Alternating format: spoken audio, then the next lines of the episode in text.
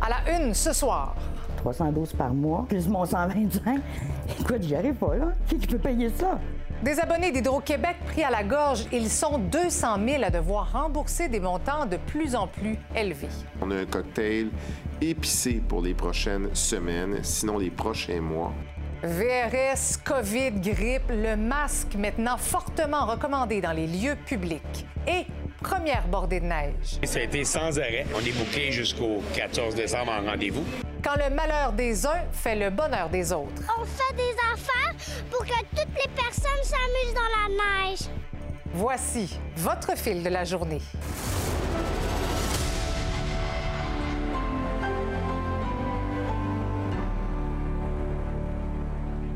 Le sommet de l'inflation serait derrière nous. Le pire serait passé. En tout cas, c'est ce qu'a dit le ministre des Finances aujourd'hui lorsqu'il a commenté l'inflation stable pour le mois d'octobre avec un taux de 6,9% Éric Girard a déployé donc un nouveau volet du bouclier anti-inflation de la CAQ. Et Véronique, donc, il essaie de donner finalement un petit peu d'air aux Québécois, de l'oxygène. Oui, exactement, aux Québécois qui en ont bien besoin. On va procéder par règlement.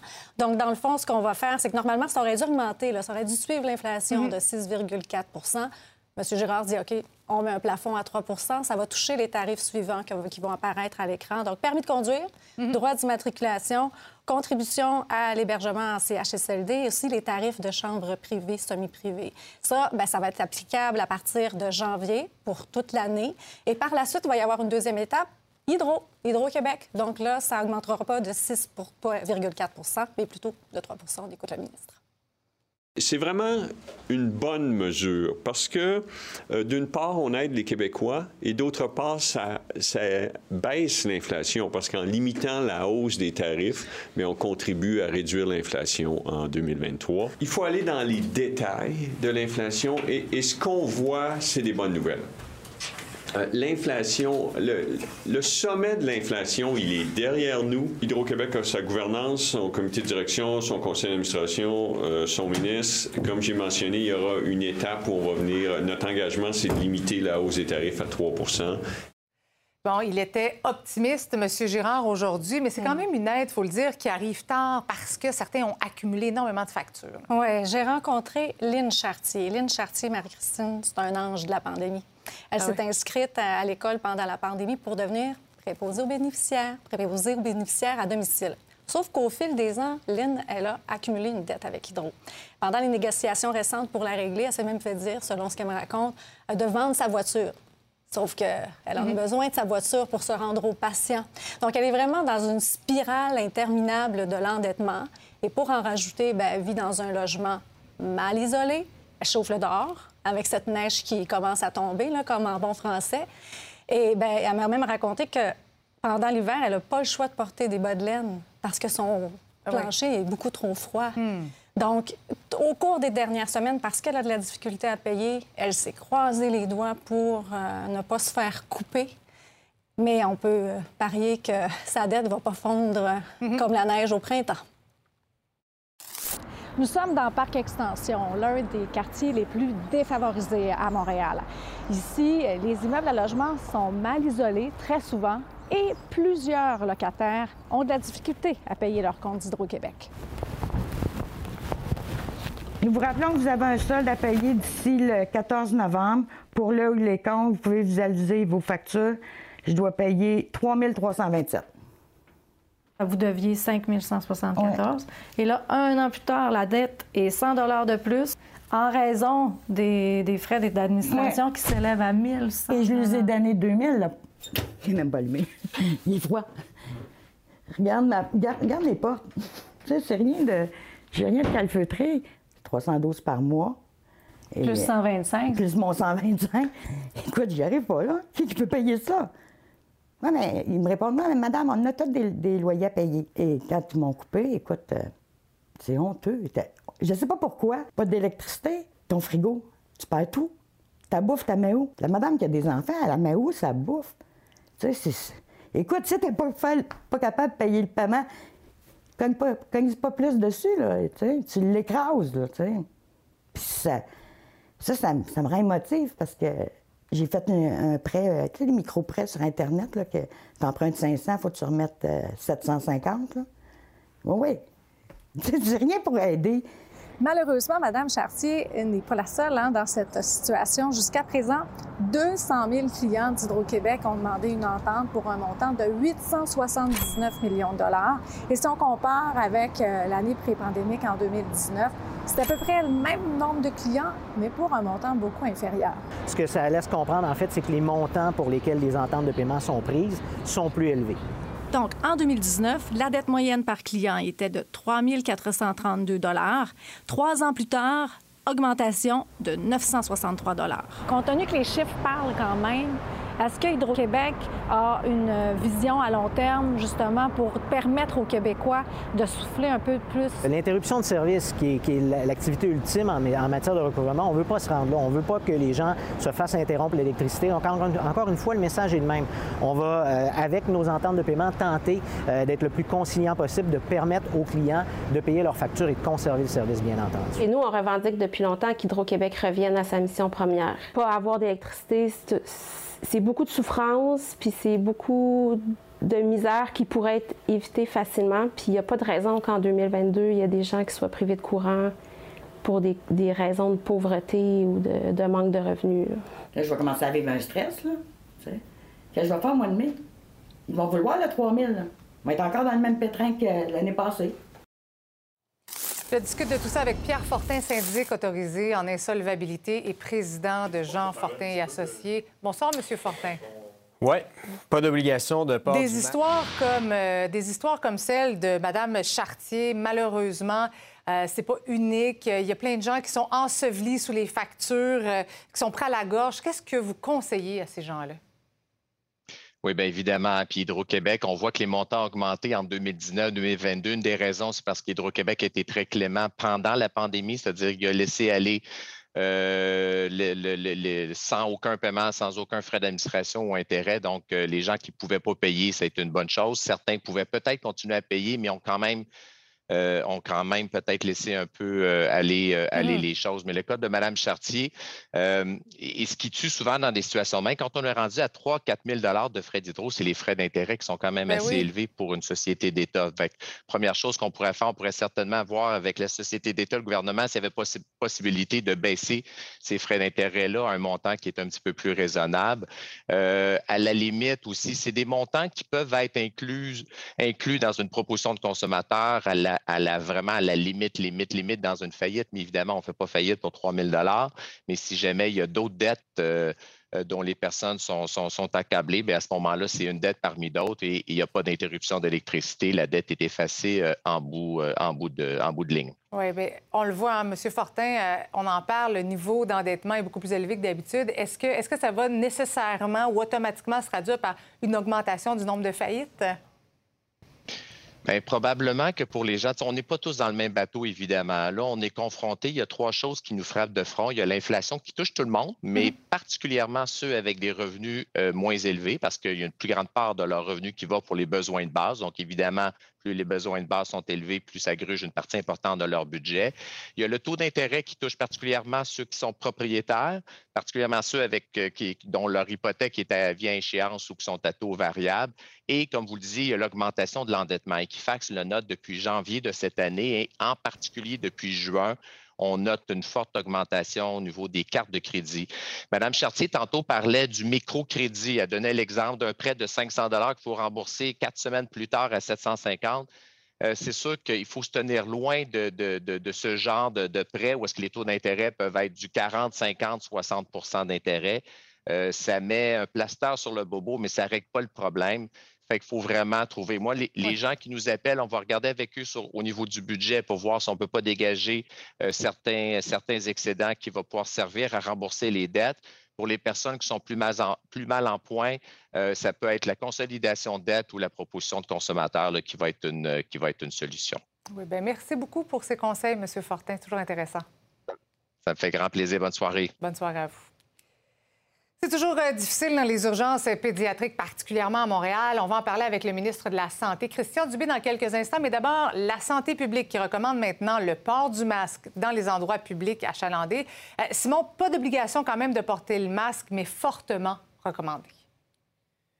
Oui, on ne revient pas à des mesures euh, populationnelles obligatoires comme on l'a connu à une certaine époque de la pandémie, euh, évidemment. Par contre, euh, c'est une forte recommandation de la santé publique. C'est pourquoi le ministre Dubé est sorti là-dessus aujourd'hui, flanqué du directeur national de la santé publique. Donc, vous allez le voir, là, pas d'obligation, mais on le recommande pour tout le monde, hein, peu importe l'âge, dans les lieux achalandés. Évidemment, on fait exception des écoles et, des garderies, mais par lieu achalandé, on veut dire centre commercial, épicerie, ben, évidemment, le transport en commun aussi. Euh, on revient aussi à une recommandation concernant le lavage de main. Ben on l'a entendu euh, souvent, mais on y mhm. revient encore. Et là, le ministre, cette fois-ci, a même interpellé les propriétaires, les gestionnaires euh, de, de commerce, donc de réinstaller des pompes à solution hydroalcoolique dans leurs établissements. Donc, on les a interpellés directement. Puis, ben, en terminant, rester à la maison si on fait de la fièvre, ça, s'inscrit dans l'approche syndromique, l'approche du gros bon sens qui avait été recommandée par le docteur Boileau il y a de ça quelques semaines déjà. Euh, et tout ça en raison du trio euh, de virus respiratoires. Donc, on le sait, le virus euh, syncytial qui touche particulièrement les enfants, celui de la COVID-19. Puis là, on est rendu au variant BQ1.1 qui serait d'ailleurs pas mal plus transmissible que le, dernier variant, et euh, l'influenza aussi. même si on s'attend en raison euh, de l'influenza à une euh, augmentation de l'achalandage dans les urgences, même si on a déclaré officiellement la saison de la grippe ouverte, ben, pas question de l'offrir gratuitement, ce vaccin contre la grippe, à tout le monde pour l'instant. Il y a des gens qui sont à risque de développer une grippe. Évidemment, tout le monde l'est, mais il y a des gens qui sont à risque de développer une grippe sévère et dangereuse pour leur santé, leur vie. Et toutes ces personnes-là sont vraiment couvertes, et même d'une façon plus large. Nous avons euh, toutes les disponibilités pour euh, vacciner les gens. Ils répondent pour un bon nombre, mais pas autant que nous le souhaiterions. Il faut vraiment augmenter ça. Il faut euh, s'assurer qu'on maximise le bénéfice à aller chercher cette vaccination-là. Et Simon, l'opposition a réagi à la sortie du ministre Dubé de la Santé publique. L'on demande de mener finalement une campagne de vaccination massive contre l'influenza maintenant que la saga Marie-Claude Nichols est terminée, les libéraux qui sont toujours en caucus, donc on revient au vrai dossier économie et santé. Il y a été question de santé. Le nouveau critique en matière de santé de l'opposition officielle, ben, c'est le député de Pontiac, André Fortin. Euh, lui a critiqué notamment les euh, solutions euh, présentées par le ministre Dubé pour régler la situation dans les urgences pédiatriques euh, particulièrement dans la région de Montréal. Lui dit entre autres que c'est surtout pour Montréal, mais qu'est-ce qu'on fait ailleurs? Mais a surtout commenté le dossier euh, justement de la vaccination euh, pour, contre la grippe. Dit qu'on devrait prendre exemple entre autres sur l'Ontario, l'offrir au plus de monde possible, l'offrir surtout gratuitement parce qu'on voit ça venir. On sait que c'est contagieux, on sait que ça pourrait avoir un effet sur, ben, dans les urgences directement. On écoute là-dessus M. Fortin. C'est le travail du ministre de la Santé et de son équipe de s'assurer qu'on diminue l'achalandage aux urgences. S'il y a moyen de le faire à travers une campagne de vaccination d'influenza, en rendant ce vaccin-là gratuit, bien, pourquoi ne pas aller de l'avant? M. Desharnais nous l'a dit ce matin, il s'attend à une augmentation de l'achalandage aux urgences parce qu'il va y avoir plus de grippe. Alors, vaccinons les gens le plus tôt possible. Pour discuter de tout ça, je retrouve le ministre de la Santé, Christian Dubé. Bonsoir. Oui, bonsoir. Donc, vous recommandez le port du masque dans les lieux publics, sauf dans les écoles et les garderies. Mais quand on sait que les urgences pédiatriques sont complètement débordées, euh, ça n'aurait pas été une bonne idée de remettre le masque dans les écoles? Bien, écoutez, euh, le docteur Boileau l'a quand même bien expliqué en point de presse aujourd'hui. On se fie aux experts, entre autres plusieurs pédiatres que, l'on a contactés. Et je résumerai en fait que au niveau des enfants, euh, les enfants qui sont à l'école, ils sont entre eux. Et euh, ce qu'on a compris, et c'est ce qui nous permet de dire que c'est très, très, très désagréable pour les enfants d'avoir, euh, particulièrement pour les plus jeunes, là, on parle des enfants qui sont au primaire et même au début du secondaire. Donc, on a pris une décision recommandée par la santé publique que pour les enfants, c'était pas la bonne chose. Mais ça ne veut pas dire, par exemple, qu'en dehors de l'école ou d'une garderie, si les parents veulent aller, par exemple, dans une fête familiale, puis qu'ils pensent que les enfants pourraient avoir les symptômes, bien, les mêmes principes s'appliquent aux enfants si on va rencontrer les grands-parents ou des personnes vulnérables. Donc, faut, je pense qu'on est rendu à un endroit, euh, après presque trois ans d'expérience en pandémie, où on peut se fier au jugement des gens pour être capable de prendre les bonnes décisions. Mais est-ce que vous excluez de leur rendre le masque obligatoire dans les lieux publics si la situation empire? Bien, écoutez, on a été très clair en ce moment et c'est pour ça qu'on le fait à à peu près un mois des fêtes. On a beaucoup appris qu'il faut être préventif pour nous, la question de l'obligation du masque, on n'est pas là du tout.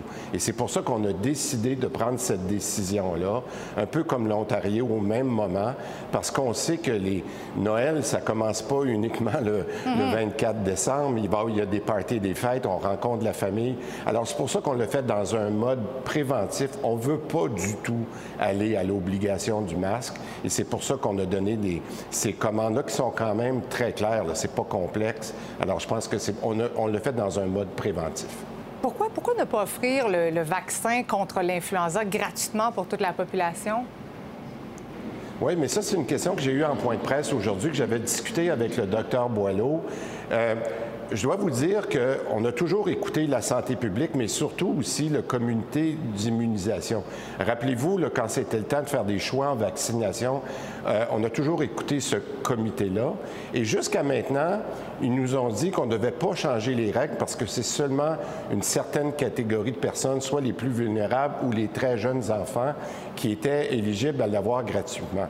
Moi, j'ai demandé au docteur Boileau, j'ai dit, écoutez, à la lumière du développement des prochaines semaines, parce que notamment, on sait que l'influenza pourrait augmenter de façon importante au cours des prochaines semaines, est-ce qu'il n'y aurait pas lieu de re-questionner euh, le comité d'immunisation? Alors, euh, fort des questions que j'ai eues aujourd'hui, vous savez qu'on a dit depuis le début de la pandémie qu'on s'adapterait puis qu'on n'aurait pas peur de changer. Alors, moi, j'ai renvoyé la balle au comité d'immunisation pour leur dire, bon, êtes-vous certain que c'est la bonne approche? Et s'il faut clarifier ça dans les prochains jours, on va le faire. Parfait. Euh, euh, Dites-moi, pour ce qui est de la, cellule de crise que vous avez mis euh, sur pied à la fin du mois d'octobre pour soulager la, la- la congestion dans les urgences du Grand Montréal, est-ce que vous avez déjà constaté des changements, des améliorations? Oui, bien, il y, en avait trois. là. Euh, il y avait trois mesures qu'on avait euh, adoptées très rapidement après la mise en place. Rappelez-vous, des cliniques IPS, on en avait promis deux sur l'île de Montréal. Euh, La bonne nouvelle, c'est qu'on m'a confirmé cette semaine qu'il y en aurait une troisième. Donc, ça avance beaucoup plus vite qu'on pensait. C'est important. Les IPS, particulièrement, vont nous aider à désengorger les urgences. Donc, ça, c'est une très, très bonne nouvelle. L'autre mesure, c'était le fameux 811 pour, euh, pour ce qu'on appelle les, rendez-vous pédiatriques, pour encore une fois désengorger les urgences. Et euh, on l'avait mis sur l'île de Montréal et là, on est en train de, de répandre le service. Quand vous appelez euh, au 811, vous allez être capable de l'avoir en Montérégie, vous allez être capable de l'avoir à Laval, dans la Naudière. Donc, ça aussi, ça fonctionne très bien. Il y a eu des petits ajustements de début, mais je trouve que ça va euh, très, très bien.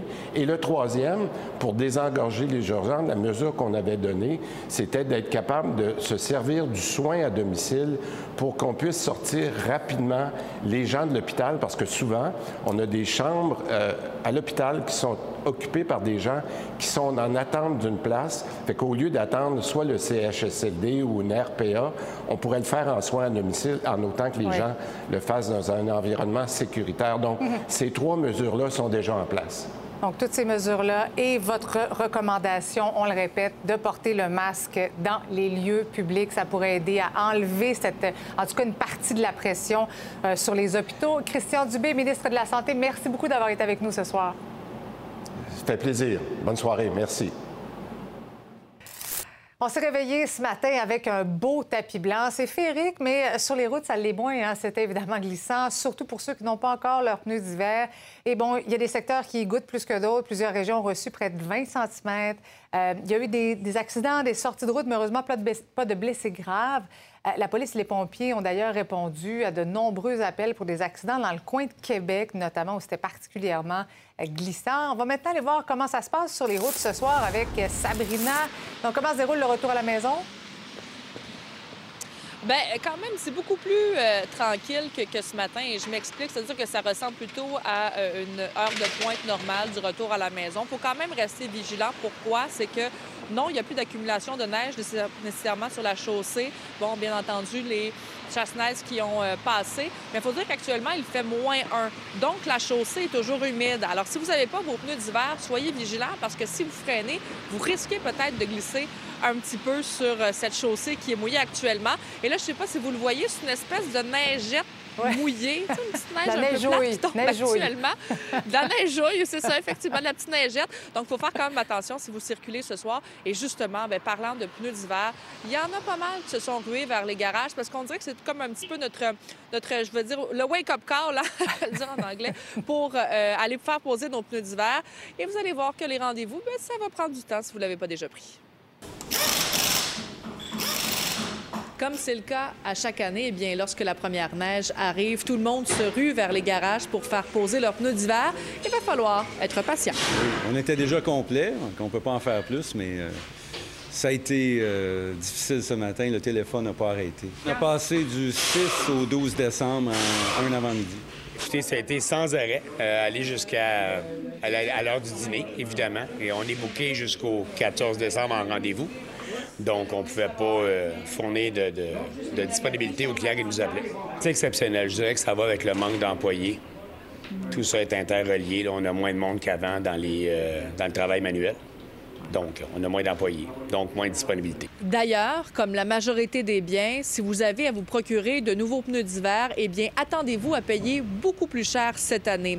Selon l'Association des spécialistes de pneus et de mécanique du Québec, eh bien, par exemple, en un an, les pneus de marque chinoise ont augmenté en moyenne de 24 à 39% et les autres marques de pneus, on peut observer des hausses allant de 11 à 17% Principalement, c'est euh, à cause de la matière première les coûts ont énormément augmenté.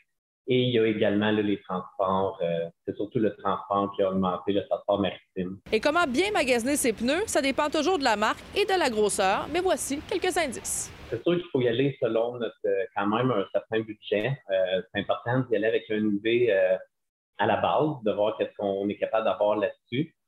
qu'est-ce qui est important, c'est de savoir aussi, tu sais, exemple, une personne qui ne fait pas beaucoup de millage, qui va faire beaucoup plus de villes, euh, une personne qui n'est pas obligée de sortir dans des journées de tempête, euh, là, dans ce cas-là, on peut y aller avec un moyen de gamme sans problème. Et qui dit neige dit aussi plaisir. Je suis allée rencontrer des gens qui ont décidé de faire un bonhomme de neige dans un parc de Schlager-Maisonneuve. Là-bas, on est en train de faire un guigou, mais, mais ici, on fait un tunnel. Tu fais un tunnel puis un igloo. C'est beaucoup de choses, ça? Parce que nous, on est parce que nous, on fait des affaires pour que toutes les personnes s'amusent dans la neige. Oh, ben c'est donc bien gentil, ça, de ta part. Comment tu t'appelles, toi? Abigail et moi, j'ai 5 ans. Comment ça se passe aujourd'hui, cette première, euh, cette première neige-là? Ben ça va bien. On est en train de faire des igloos, comme a dit. Il y a même le Toute la famille est ici. Toute la famille est là. Vous avez bien du plaisir aujourd'hui? Énormément. Écoute, j'ai réveillé mon chum à 5 h du matin pour lui dire qu'il neigeait. Quand j'ai vu qu'ils s'en allaient au parc, j'ai fait Hey, je m'en viens, tout le monde est là, les chiens. Euh, on a fait un igloo, là, on, va, on a même emmené nos pelles. Fait que, euh, on est très contents, on espère qu'il neige encore plus. Ah, c'est où? On va faire la glissade? Hum, je vois. Ben merci beaucoup pour la visite, Abigail. Ça fait plaisir. La planète entière a retenu son souffle hier en voyant un missile tomber sur la Pologne, mais tout semble indiquer qu'il ne s'agissait pas d'un geste délibéré. On en discute au retour.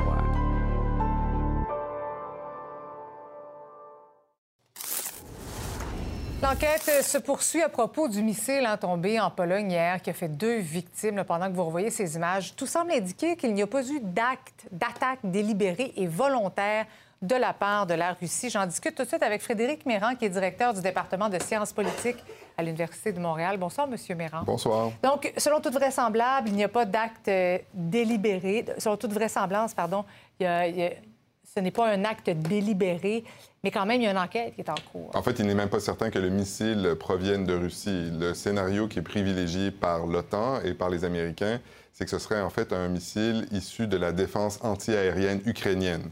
Euh, donc, l'Ukraine a été pilonnée par des missiles russe et donc elle se défend en, envoyant aussi des missiles. Et il est possible, selon les Américains et l'OTAN, que ce missile soit tombé par accident en Pologne. Évidemment, les Ukrainiens euh, pensent, eux, toujours que c'est un missile d'origine russe et ils demandent donc l'accès à toutes les données euh, dont disposent les Américains et l'OTAN pour vérifier. Et les Russes, depuis le début, démentent, mais ça, ils démentent toujours lorsqu'il y a des victimes civiles. Oui, mais quand même, il y aurait pu hier y avoir tout un risque d'escalade. Absolument. Ce qui s'est produit hier, la raison pour laquelle tout le monde a eu chaud, c'est parce que c'est un prélude de ce à quoi pourrait ressembler une escalade. Cette fois-ci, il n'y en aura pas, mais s'il y avait eu des preuves que ce missile avait été lancé délibérément sur le territoire polonais ou même par accident, à ce moment-là, la Pologne aurait invoqué l'article 4 qui oblige les membres de l'OTAN à discuter d'une éventuelle réponse, et puis éventuellement l'article 5, puisque la Pologne est membre de l'OTAN, contrairement à l'Ukraine. Et donc, si la Pologne avait été attaquée, à ce moment-là, les autres pays hmm. membres auraient dû se porter à sa défense. Euh, hier, le président de l'Ukraine a comparé la libération de, de, Kherson au débarquement des Alliés en Normandie. C'est quand même tout un point tournant. C'est un moment très important parce que c'est la deuxième ville importante euh, après Kharkiv qui avait été prise par les Russes et dont les Russes ont dit se retirer. C'est aussi une ville qui est au, disons, au, début de la Crimée. donc la Crimée, ça c'est ce territoire qui est occupé par la Russie, pas depuis l'invasion de l'hiver dernier, mais depuis 2014. Ça ne veut pas dire que les Ukrainiens sont prêts à prendre la Crimée, mais disons qu'ils se sont, ils ont récupéré leur territoire et ils se sont rapprochés, euh, disons, des bases fortes de la Russie. Donc là, la question, quelle, quelle option reste-t-il à Vladimir Poutine après l'échec de Kherson? On voit déjà l'option qu'il est en train de mettre en œuvre. Donc sur le sur le terrain, les forces russes sont en recul, mais en revanche, il euh, pilonne littéralement les infrastructures stratégiques de l'Ukraine. On pense notamment aux centrales électriques, on pense aux hôpitaux, on pense à tout ce qui va rendre la vie impossible aux Ukrainiens pendant l'hiver. Est-ce que, est que l'Ukraine pourrait réussir à déloger militairement euh, la Russie de l'ensemble des territoires qu'elle occupe en ce moment? Non, ce qui se dessine en ce moment, c'est qu'ils puissent récupérer les territoires qui ont été gagnés par euh, la Russie depuis l'hiver, mais euh, des régions comme la Crimée, par exemple, où il y a la flotte navale russe, il est très difficile d'imaginer que l'Ukraine puisse reprendre ces territoires qui avaient déjà été perdus en 2014. Ben Frédéric Méran, merci beaucoup d'avoir été avec nous ce soir. Bonne soirée. Merci. On revient chez nous maintenant. C'est l'heure de retrouver notre animatrice des bulletins locaux. Bonsoir, Lisa Marie. Bonsoir, Marie-Christine. Une exposition dédiée à René Lévesque est maintenant présentée à Québec. Oui, l'exposition René et Lévesque, ce sera accessible en fait dès demain au Musée de la civilisation de Québec. René Lévesque aurait célébré ses 100 ans cet été. Évidemment, les histoires à raconter sur ce grand homme politique ne manquent pas. René Lévesque a marqué son époque, même bien davantage, 35 ans après sa mort. Donc, il continue de fasciner l'ensemble des Québécois. On peut d'ailleurs écouter un extrait du reportage de mon collègue Mathieu Boivin. Pour euh, bien des jeunes, René Lévesque, ça se résume à un nom de boulevard, à Québec comme à Montréal. Qu'est-ce qu'on a pu euh, penser, créer euh, dans l'exposition pour attirer leur attention? Essayer de leur faire comprendre comment leur quotidien est habité du legs de René Lévesque à bien des niveaux, dans la sphère sociale, politique et culturelle. Donc, nouvelle exposition qui revient hmm. non seulement sur l'homme politique, qu'on connaît peut-être beaucoup plus, mais également sur le journaliste qu'il a été, sur l'humain aussi. Donc, on retrace son parcours de son enfance en Gaspésie. On va passer par son adolescence jusqu'à son décès. Euh, ça semble fort intéressant. Exposition René Lévesque, donc, qui débute demain. Ça va se poursuivre jusqu'en septembre. On vous présente le reportage complet de Mathieu Boivin dans nos régions, toutes nos régions, dans un instant. Vous allez pouvoir également le voir sur euh, nouveau.info. Bien intéressant tout ça. Bon bulletin, Lisa Marie. Bon bulletin, bonne soirée. Bye bye.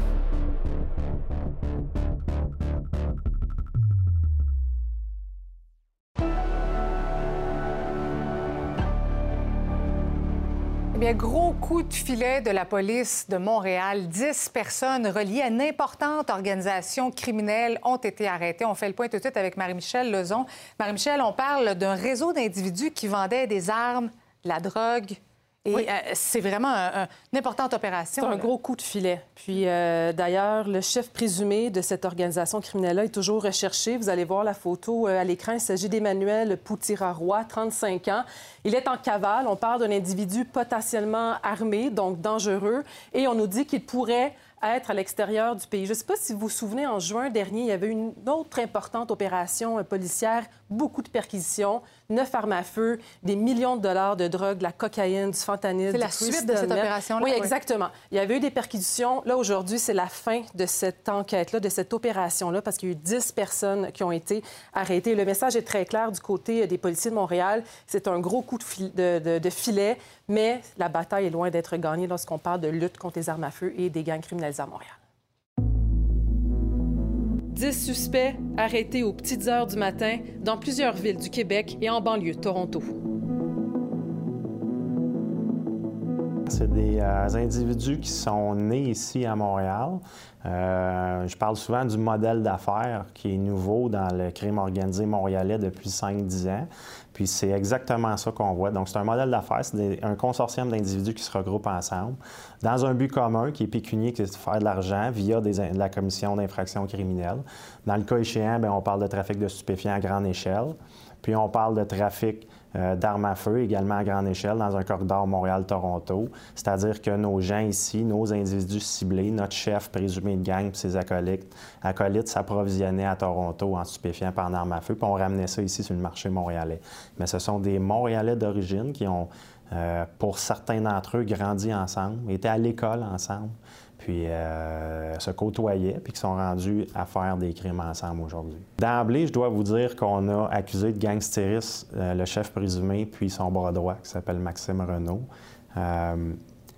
Euh, d'emblée, des accusations de gangstérisme, on n'en voit pas tous les jours. Fait que ça prouve que c'est une organisation criminelle bien établie.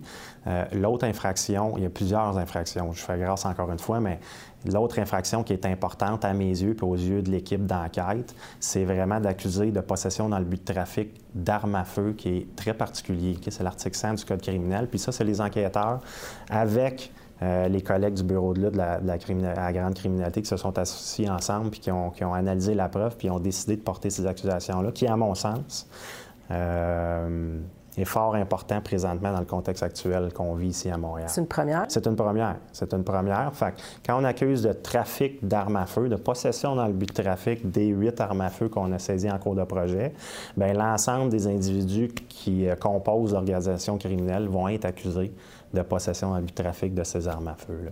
Ça envoie quoi au, euh, au crime organisé? Mais au crime organisé, bien évidemment, la lutte aux armes à feu ne fait que débuter. Pour nous, euh, c'est une priorité au SPVM.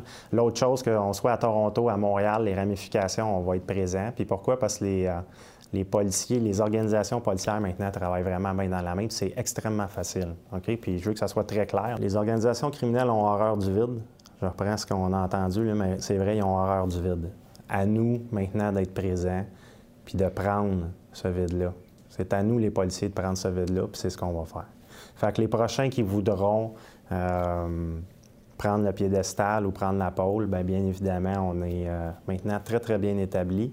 Puis euh, le renseignement est assez volumineux. Donc, on, est dans, les rues, puis les rues nous parlent. Alors, on a un bon portrait de ce qui pourrait se tramer next. Pour voir l'entrevue intégrale, rendez-vous sur le site nouveau.info. Retour ce soir maintenant sur un sujet euh, délicat, les allégations d'agression sexuelle visant l'humoriste Julien Lacroix.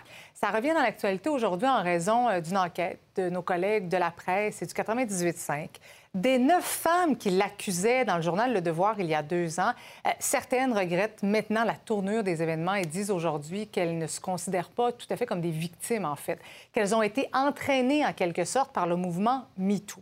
Le Devoir a réagi en toute fin d'après-midi par communiqué. Euh, on explique que la démarche de l'enquête a été menée selon les plus hautes normes de rigueur journalistique en s'appuyant sur les informations corroborées euh, dont la journaliste disposait à l'époque de la part des neuf victimes alléguées. Euh, le Devoir écrit Nous respectons le cheminement de certaines des neuf victimes qui disent aujourd'hui regretter l'impact de leurs actions. Cela s'inscrit dans le débat plus large et complexe du mouvement pour discuter de tout ça, je retrouve Maître Nada Boumefta, criminaliste. Bonsoir, Nada. Bonsoir. Donc, on ne reviendra pas sur euh, ce qui a été dit, ce qui a peut-être été mal dit ou non dit, mais plutôt un, retour sur les dénonciations faites à travers les réseaux sociaux ou à travers les médias aussi, parce que on le voit, ça peut avoir un effet pervers. Ça, c'est sûr et certain. D'abord, je tiens quand même à souligner que c'est important, ça a créé ce mouvement-là pour lequel on ne peut être contre, à mon avis, cette vague de dénonciations-là qui ont permis un avancement dans notre société. Donc, de, de mettre de l'avant euh, des, des, traumas et des situations qui sont inacceptables. Donc ça, on ne peut pas être contre. La problématique, c'est vraiment le procès sur la place publique, les, les effets finalement qu'engendre ce type de dénonciation-là, et parfois même des dénonciations qui ont été faites de façon complètement anonyme euh, de la part des victimes et qui ont eu un impact très, très fort sur la vie de plusieurs personnes. On le voit, par exemple, auprès des personnalités publiques, mais il faut rappeler que c'est arrivé aussi à des gens qui sont moins connus et dont les têtes ont tombé également. il y a quand même, Nada, euh, pas mal de victimes qui n'ont pas confiance au système de justice. Faut aussi le dire, ça. Ça, ça, je veux absolument l'aborder, effectivement, de dire que le système de justice aurait failli. Euh, je pense pas. Le système de justice, justement, c'est sur lui qu'on devrait plus se reposer et c'est sur lui qu'on devrait euh, envoyer plus ces dossiers-là. Malheureusement, quand on entend l'histoire de certaines victimes qui se sont faites refouler par les, les corps policiers en se faisant dire que la preuve n'était pas suffisante, qu'ils ne pouvaient pas aller devant les tribunaux avec ça, c'est inquiétant. Quand on entend des victimes qui ont été mal encadrées, qui ne savent même pas quelles sont les conséquences, les tenants et aboutissants ou même la, tenue du processus judiciaire, c'est là qu'on doit avoir, à mon avis, un meilleur impact. Mais notre système de justice existe, autant en civil euh, qu'en criminel, avec, à mon avis, des impacts beaucoup plus euh, clairs, précis, avec des suivis également et des conclusions qui peuvent satisfaire, à mon avis, euh, les plaignants dans ce type de dossier-là. Hum, donc, la, voie judiciaire reste, reste la bonne, selon toi. Le système euh, n'est pas parfait, on le sait. Quelles seraient les choses à changer ou à améliorer? Alors, une des choses que le gouvernement du Québec a voulu faire avec les tribunaux spécialisés en matière d'agression sexuelle, je tiens à mentionner d'abord que nos juges étaient déjà très bien formés en droit, que la plupart des avocats en la matière, que ce soit auprès des équipes du DPCP, sont spécialisés dans le domaine et les avocats de la défense également qui prennent ce type de dossier-là. Maintenant, ce qui a amélioré, bien, probablement l'encadrement des plaignants, des plaignantes, leur expliquer un peu mieux le processus, les avoir devant nous, comprendre leurs inquiétudes aussi et qu'est-ce qu'elles visent, ces personnes-là, en allant euh, via la voie judiciaire, par exemple, criminelle, qu'est-ce qu'elles recherchent par rapport à ça? Et l'exemple, entre autres, des victimes aujourd'hui qui disent qu'après deux ans, après réflexion, ben finalement, je suis plus trop sûre. Ça aussi, ça arrive dans les dossiers où les plaignantes décident de retirer leur plainte, mais il faut être informé, il faut savoir qu'est-ce qu'il en est, quel est l'impact aussi de ces témoignages-là. Mais en prenant la voie juridique, à mon avis, et un exemple que je peux donner, l'imposition de conditions, hein, même avant d'être déclaré coupable, peuvent aider autant les plaignants, les plaignantes que les présumés agresseurs dans ce type d'affaires-là, entre autres, à suivre des thérapies. Bien intéressant tout ça. Maître Nada Boumefta, merci beaucoup d'avoir été avec nous ce soir. Merci, au plaisir.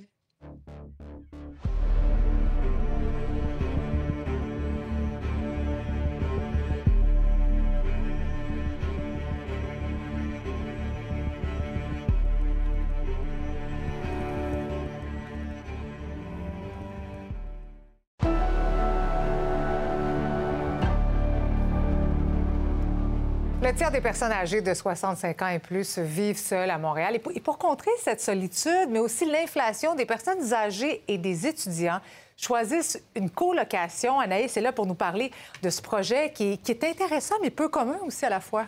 C'est vrai que c'est rare ici, mais c'est plus populaire dans certains euh, pays européens ailleurs euh, qu'ici. Mais on pourrait voir que ça pourrait gagner justement en popularité au Québec parce qu'on connaît la situation de pénurie de logements et aussi de hausse du coût de la vie.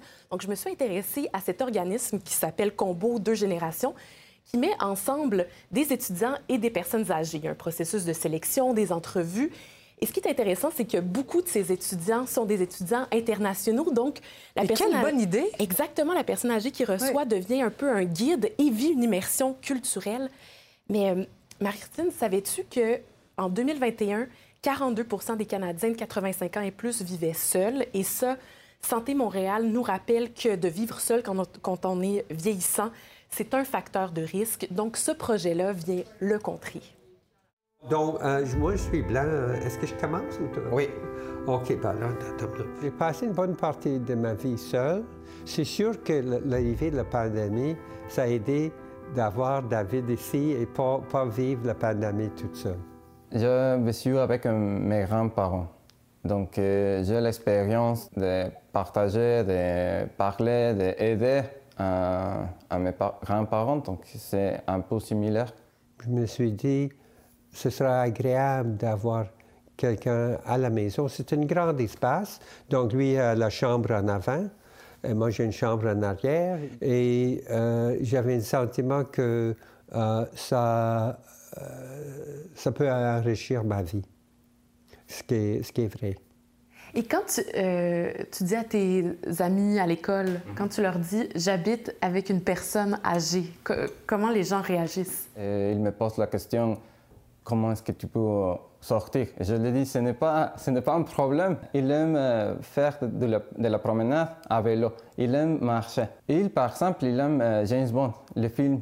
Euh, moi aussi. Donc, euh, ce n'est pas difficile de trouver une excuse pour, euh, pour parler. L'organisme Combo Deux Générations met en contact des étudiants qui veulent vivre chez des personnes du troisième âge.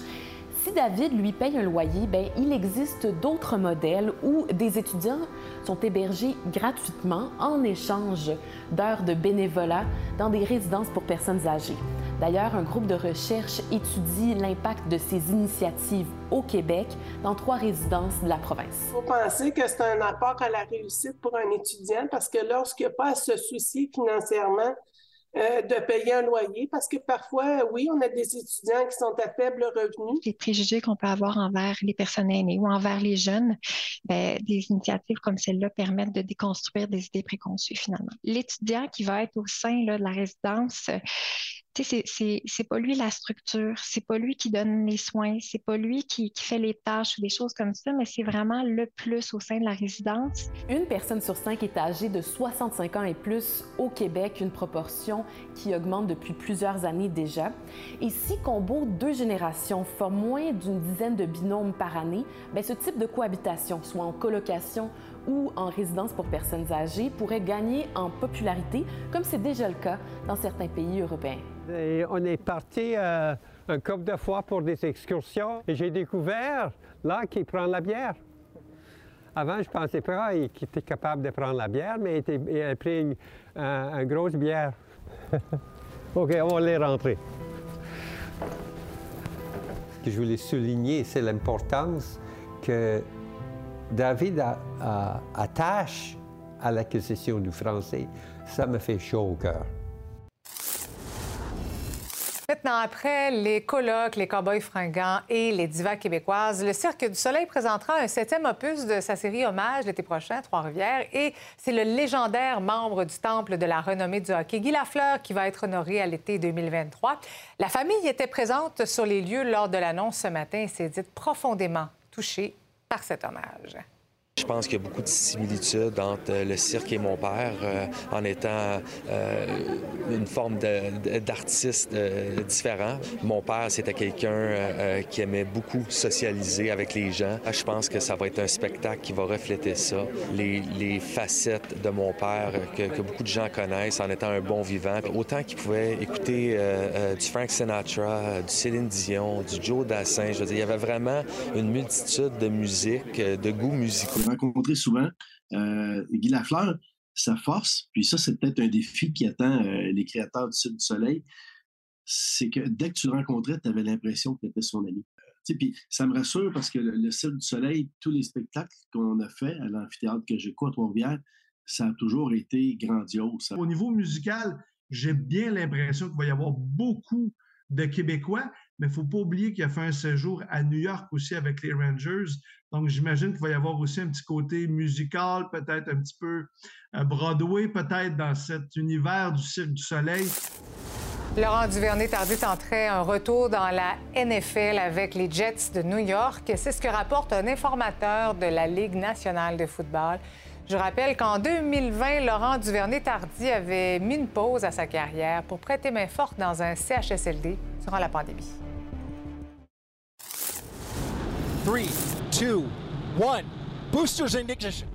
Bon, Michel, Artemis a finalement décollé. Oui, avec trois mannequins à bord, euh, la mission va durer trois semaines. La capsule va être propulsée euh, ensuite euh, en orbite autour de la Lune avant de revenir sur Terre en décembre. Ça rapproche les États-Unis du retour des astronautes sur la Lune pour la première fois depuis euh, la fin d'Apollo 17. C'est en 1972. C'est pour ça que c'est important qu'on suit ça.